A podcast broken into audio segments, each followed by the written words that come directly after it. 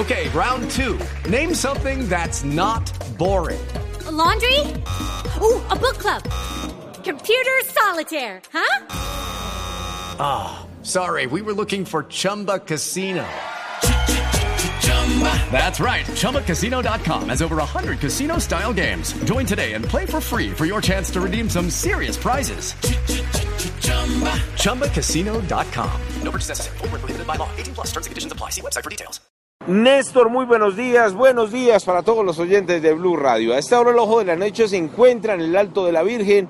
Esto es por la avenida Suba pasando el monumento de los 21 ángeles porque fue en este punto exacto donde ayer fue asesinado un joven de 21 años, según algunas versiones, por robarle su bicicleta.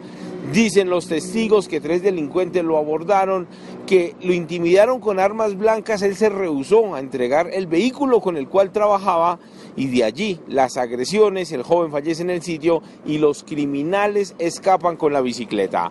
Hablamos con la mamá de José Antonio Silva y esto fue lo que le contó a Blue Radio. ¿Qué pasa con la seguridad en esta ciudad? ¿Qué pasa con, con la policía? ¿Dónde están? ¿Por qué no no están pendientes de, de estos casos.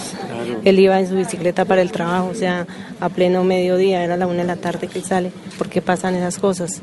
Y casos que ya habían sucedido ahí en ese mismo sitio. Entonces, ¿por qué se repiten las cosas siempre? Claro. Nos quedamos callados, no denunciamos y por eso es que pasan las cosas. Este joven era una promesa del BMX, ya había ganado varios premios en el barrio Berlín, que era donde residía en compañía de sus hermanos y su mamá, pues ya había participado en varias competencias, no solo en este sector del noroccidente de Bogotá, sino también en Villavicencio, había quedado en los primeros puestos y pues su familia y los amigos que estuvieron protestando durante toda la noche simplemente le piden a las autoridades que este caso no quede en la impunidad.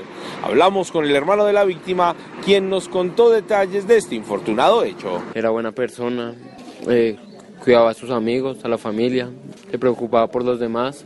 Eh, cuando tenía un problema, pues hacía cualquier cosa para solucionarlo. La Policía Nacional, a través de un comunicado de prensa, ofrece hasta 10 millones de pesos para quienes den información de estos asesinos.